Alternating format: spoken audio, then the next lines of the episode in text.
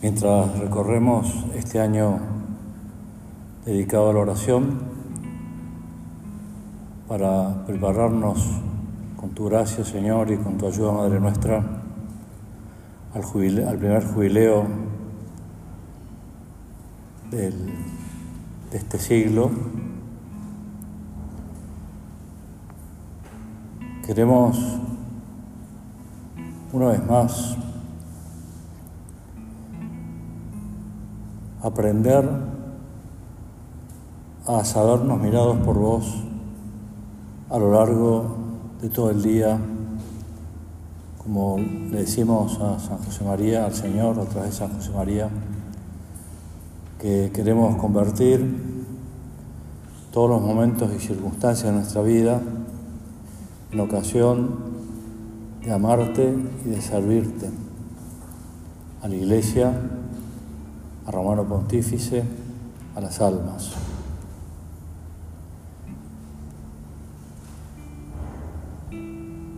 Y hoy el, Señor está, aunque sacramentalmente no, sacramentalmente no está, dentro de unos minutos el sacerdote misteriosamente lo traerá una vez más a este altar y se quedará con nosotros durante toda la convivencia. Gracias Jesús, porque sos tan bueno y nos acompañas siempre y en todo lugar. Pero aunque no está sacramentalmente, sabemos por la fe que está dentro de nuestras almas en gracia, que Estás porque vos mismo nos has dicho que cuando dos o tres estén reunidos en tu nombre, estemos reunidos en tu nombre, vos vas a estar en medio de nosotros, estás en el altar. Y por eso, eh, si bien nos gustaría que estuvieras en el sagrario ya, pero las cosas no se han podido dar.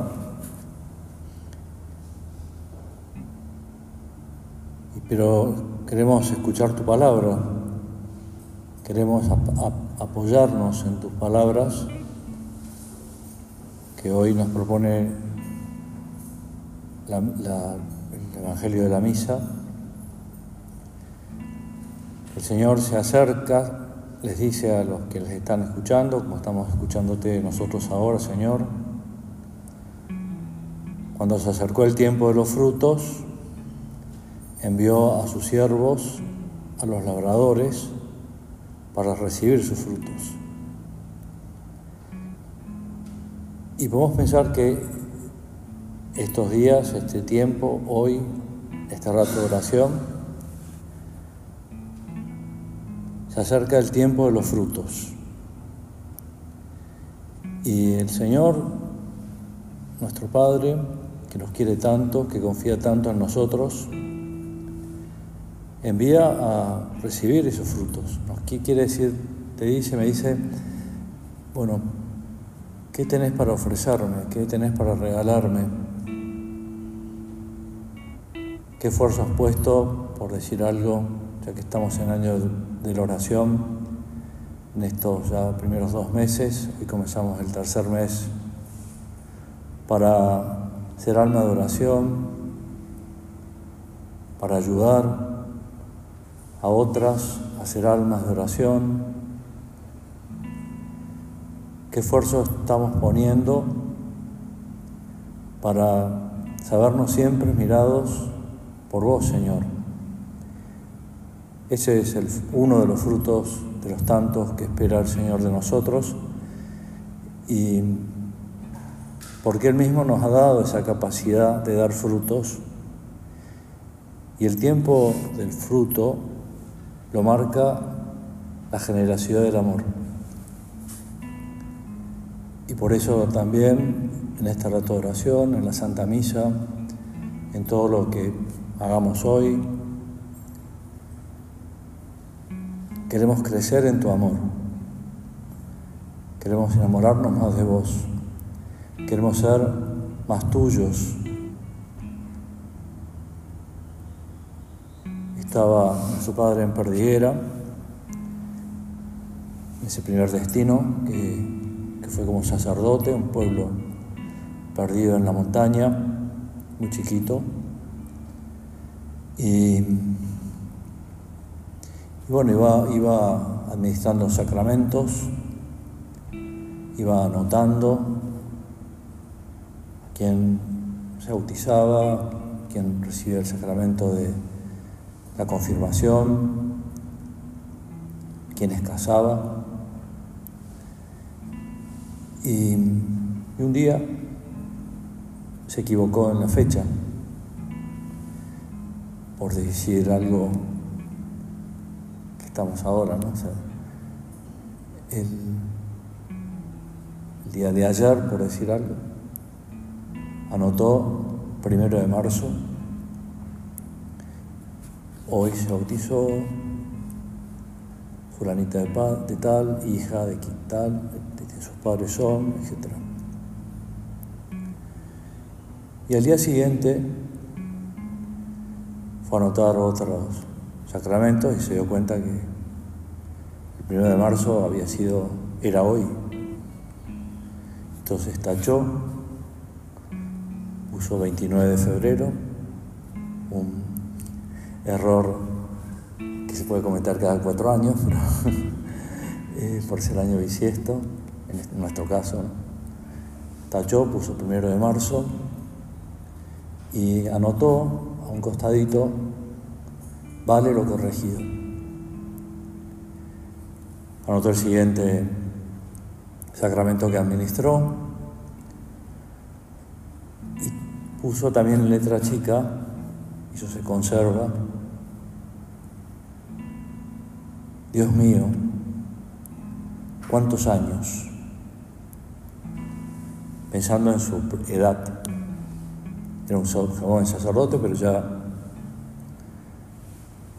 sentía la gravedad del sacerdocio y de los años transcurridos recorriéndolos con él. Y don Javier, en una tertulia, nos decía que esa expresión de nuestro Padre, Dios mío, cuántos años, eran como una llamada también para nosotros ahora. Tantos años cerca del Señor, cuál es nuestra visión, cómo nos vemos, cómo nos ve Dios.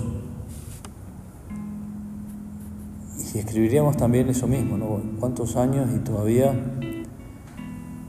Sigo esforzándome por ser más amables, ser más caritativas, saber, perdonar, trabajar mejor, ayudar mejor a las personas que están a mi cargo, los distintos consejos locales. Dios mío, Señor, queremos ser, queremos que vos seas cada vez más nuestro, pero también queremos que vos seas que nosotros seamos cada vez más tuyos, que puedas decirnos qué orgulloso que estoy de vos, porque veo que no te conformas con los pasos que has dado, con el camino recorrido, sino que siempre querés ir a más. Cuando venía por acá, estuve escuchando ese artículo que habla de la amistad entre nuestro padre y don Álvaro y con qué rapidez don Álvaro contesta al llamado de Dios y con qué, en qué corto tiempo se, se hace muy amigo de nuestro padre y nuestro padre comienza a apoyarse en él y al cabo de unos años, después de el día que le escribió la primera carta a nuestro padre, ya empieza a llamarlo Saxo, roca. El Señor se puede apoyar en vos, se puede apoyar en mí. Las demás se pueden apoyar en nosotros. Y sabemos que lo estamos intentando y te agradecemos que nos ayudes, pero queremos pedirte que nunca perdamos esa conciencia de que estás siempre a nuestro lado estás dentro de nosotros, que sos fiel a, tus promesas. Esto lo han experimentado a lo largo de estos 21 siglos de historia de la Iglesia y antes, pero conforme han ido pasando los siglos se han ido estudiando la vida de muchas personas, mujeres y hombres que ya la Iglesia dice están en el cielo, uno de ellos San Juan Crisóstomo, que en un momento nos cuenta que, o por, que se está refiriendo a sí mismo, o, porque alguien le contó esto, estaba pasando un momento duro, ¿no? Pero a su vez él en su oración recomendaba, o se lo decía a sí mismo, todo va a ser más llevadero si lo convertimos con la gracia de Dios y lo conversamos con Jesús en un canto, al ver la mano de Dios en todo. Y va describiendo situaciones eh, complejas que podrían darse. Aquí no, pero muchas son las olas que nos ponen en peligro. Una gran tempestad nos amenaza. Esta sí va más con nuestro clima. Sin embargo, no tememos ser sumergidos porque permanecemos de pie sobre la roca. Aun cuando el mar se desate, no romperá esta roca. Aunque se levanten las olas, nada podrán contra la barca de Jesús. Decidme, nos pregunta, ¿qué podemos temer? La muerte. Para mí, la vida es Cristo y una ganancia en morir. Y lo vamos viendo, tantas personas de casa que se van, van partiendo al cielo y si bien no te lo dicen habitualmente, lo ven como una ganancia morir porque quieren seguir apoyando los planes de Dios acá en la tierra, pero igual uno se da cuenta que vamos ganando intercesores en el cielo y han vivido con esta mente. Para mí el morir es una ganancia. Un poquito más adelante, en este mismo escrito, dice, yo me río de todo lo que es temible en este mundo y de sus bienes. No temo la muerte ni envidio las riquezas. No tengo deseos de vivir, sino es para vuestro bien espiritual, rezar para ayudar por eso os hablo de lo que sucede ahora, exhortando vuestra caridad a la confianza. ¿No has oído aquella palabra del Señor? Donde dos o tres están reunidos en mi nombre, allí estoy yo en medio de ellos. Y esa es nuestra vida en la obra. El Señor con nosotros, también dentro de unos minutos lo diremos, lo dirá el sacerdote, el Señor esté con ustedes, el Señor presente, y Él garantizando su protección para cada uno. En uno de los últimos viajes que hice a Roma, el Padre Mariano nos invitó a conocer su, zona de trabajo, su habitación, y ahí junto a la cama hay un azulejo con unas palabras de San Patricio están en latín, pero las voy a leer en castellano. El Señor está a mi lado para custodiarme, dentro de mí para guardarme, delante de mí para guiarme, detrás de mí para defenderme, sobre mí para bendecirme y santificarme. Usted si podía sacar una foto del azulejo me dijo, sí, pero no se la pases a nadie. Entonces, la tengo, no es nada del otro mundo. Pero es muy lindo ser muy conscientes que el Señor está a mi lado, que el Señor me custodia, que me guarda, que va delante de mí y me va abriendo el camino, que a su vez está detrás de mí para defenderme por si alguien viene por la espalda, que constantemente me está bendiciendo y santificando. La vida de los santos transmiten paz, seguridad, no por su carácter, sino por saberse en presencia del Señor. Y por eso, qué alegría le dio a nuestro Padre, lo celebramos hace unos días, el aniversario del Decretum Laudis, cuando en ese documento se decía que la Iglesia, la misma de ahora y de siempre, esperaba y espera que seamos sembradores de paz y de alegría. Y sembraremos paz y alegría a nuestro alrededor si nos esforzamos diariamente por ser almas contemplativas, miradas por Dios. Queremos percibir tu mirada, Señor. Queremos darnos cuenta que estás mirándonos como miraste al joven rico, por ejemplo. La iniciativa es de Él, nos contempla. Habitualmente está en el sagrario esperándonos. Está nuestra alma en gracia, está entre nosotros. Nuestro padre se preguntaba muchas veces, ¿qué tenía esa mirada del Señor? Y al pensar en el joven rico, cuando le hace esa pregunta fundamental, ¿qué tengo que hacer para alcanzar la vida eterna? Cuenta San Marcos que el Señor, mirándolo, lo amó. Y ahora mismo el Señor nos está mirando y amando.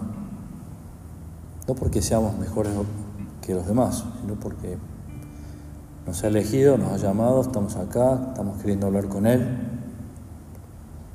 y nos está mirando, nos está amando. La mirada del Señor al joven rico era una mirada llena de esperanza, igual que con cada uno de nosotros. Pero llegado un momento, cuando ya el Señor le pide un poquito más, se echa atrás, le da miedo la entrega del todo y para siempre. Y también nos cuenta San Marcos que se marchó triste. El ave triste que hablaba nuestro Padre a los primeros y a las primeras. El Papa Francisco, hablando también de esta escena del Evangelio, comentaba Jesús es radical, lo da todo y pide todo. Un corazón indiviso. ¿Cuántas veces nuestro Padre nos lo decía y lo dejó escrito en camino? Aquellas frases, aquellas palabras de esa canción que a don Álvaro le, ayudaron tanto y, y Señor queremos que nos ayuden también ahora a nosotros mientras hablamos contigo, corazones partidos, yo no los quiero. Señor, yo no quiero que mi corazón esté partido, que esté dividido. Que esa esperanza que tenés vos en mí, en estos ratos de oración con vos, de conversación, nuestro esfuerzo por ser almas contemplativas en medio del mundo, transformando el mundo desde dentro, veas, lo veas, que nosotros correspondamos a tu mirada con ese esfuerzo diario por ser almas de oración, por vivir vida contemplativa. Y así responderemos como respondieron Santiago y Juan cuando su madre le hace al Señor esa petición terrenal, entendible pero terrenal. Pueden beber el cáliz que yo he beber, podemos. Y nosotros también queremos decirte que no solamente que podemos, sino que queremos también porque estamos en tiempo de cuaresma, queremos beber el cáliz, queremos estar con vos en la cruz, queremos corresponder a lo que nos vayas pidiendo, a lo que nos dirás en este rato de oración, los que vengan durante la convivencia. Otra mirada del Señor, después de la multiplicación de los panes y los peces. Hoy se diría que el evangelista no, tiene una visión, un lenguaje inclusivo, porque dice 5.000 hombres, sin contar mujeres y niños. Como, eh, hoy diría tantos hombres, tantas mujeres, tantos niños, no sabemos cuántos eran, pero eran muchos, ¿no? El esfuerzo por repartir ese milagro, multiplicación de los panes y de los peces, y después les dice, ustedes vayan, yo ya los, yo ya los alcanzo, los acompaña hasta la barca, y él, ¿qué hace? Sube al monte a rezar, a orar, a hablar con Dios Padre. ¿Y en quién piensa? Mira a los apóstoles que están emprendiendo el camino de regreso por el mar de Galilea. Se en Ceos, le gustaba tanto a su padre, viéndolos. Remar con fatiga va porque viene una tormenta, conocemos de memoria el pasaje, y va a ellos caminando sobre las aguas. Y también en momentos de dificultad, como leemos recién a San Juan Crisóstomo, el Señor calma las aguas, nos transmite paz, nos transmite tranquilidad, nos transmite serenidad, pero viéndolos remar con fatiga, con esfuerzo, con miedo, se acerca a ellos. Gracias Señor porque diariamente experimentamos esa alegría de tu cercanía. Por eso quiero buscar los medios para vivir en presencia de Dios, volver a poner medios,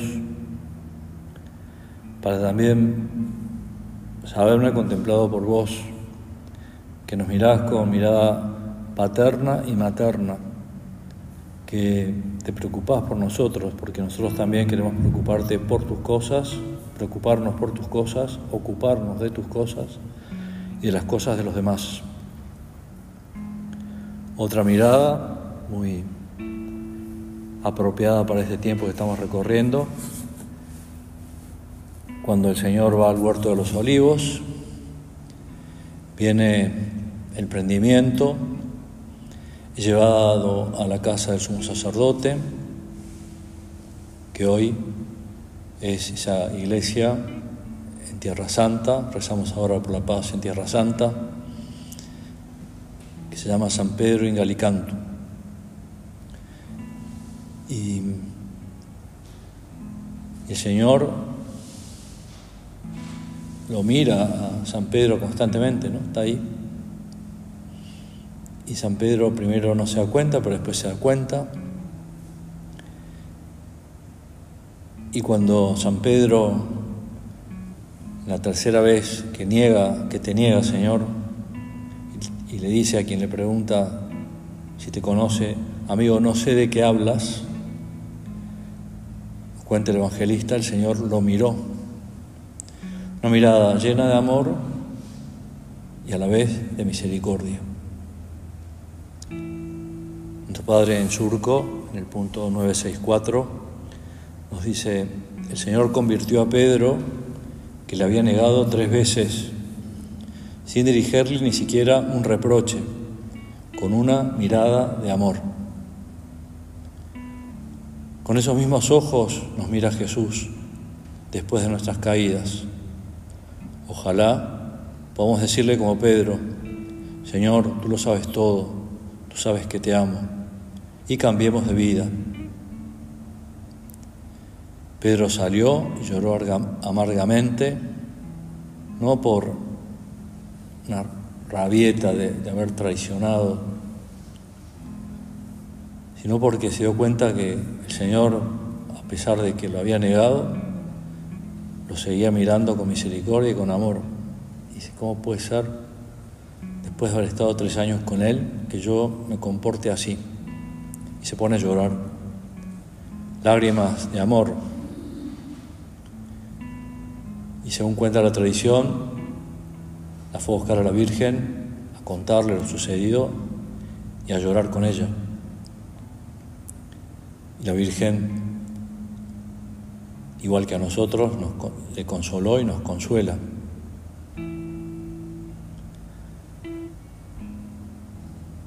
Qué bueno que en estos días en este año tengamos deseos de ser más almas contemplativas, buscar la mirada del Señor, tener más presencia de Dios, sabernos mirados por Él, ver la realidad de la iglesia, de la obra, de las almas, de nuestras propias almas, con los ojos del Señor, usando esas palabras de nuestro Padre o con las que queramos, que yo vea con tus ojos, Cristo mío, Jesús de mi alma.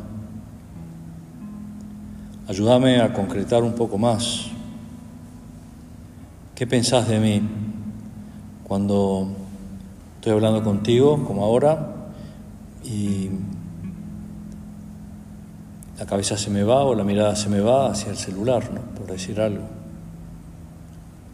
O cómo viví el tiempo de la noche, desde que terminó el examen hasta ahora, después de la misa. Qué importante es, y ahora te lo pedimos Señor, ganar en interioridad para ser almas contemplativas, que sabiendo que el exceso de exterioridad dificulta por lo menos el ser almas contemplativas. Y si uno está más pendiente, ¿de quién estoy más pendiente? De un mensaje, de un audio, de WhatsApp, de que se publica o que sale en Instagram, que pasa en Facebook, lo que sea. Pedimos al Señor, a través de la Santísima Virgen, dame Señor esa mirada llena de esperanza de ti, esa mirada con los demás, hacia los demás, como tu Santísima Madre, que tenía preocupaciones maternales. Son palabras de San Juan Pablo II en la exhortación apostólica Rosarium Virginis María. Pedimos, Madre nuestra, que tener la mirada de tu Hijo, experimentar la mirada de tu Hijo y buscar la mirada de tu Hijo, como te lo decimos siempre, en todos los momentos y circunstancias de nuestra vida para servir a la Iglesia como la Iglesia quiere ser servida.